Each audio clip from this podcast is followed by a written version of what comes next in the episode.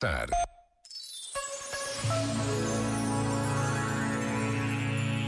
No dicionário encontramos palavras como caminho que se anda um dia, viagem ou encontro. São alguns dos significados da palavra jornada.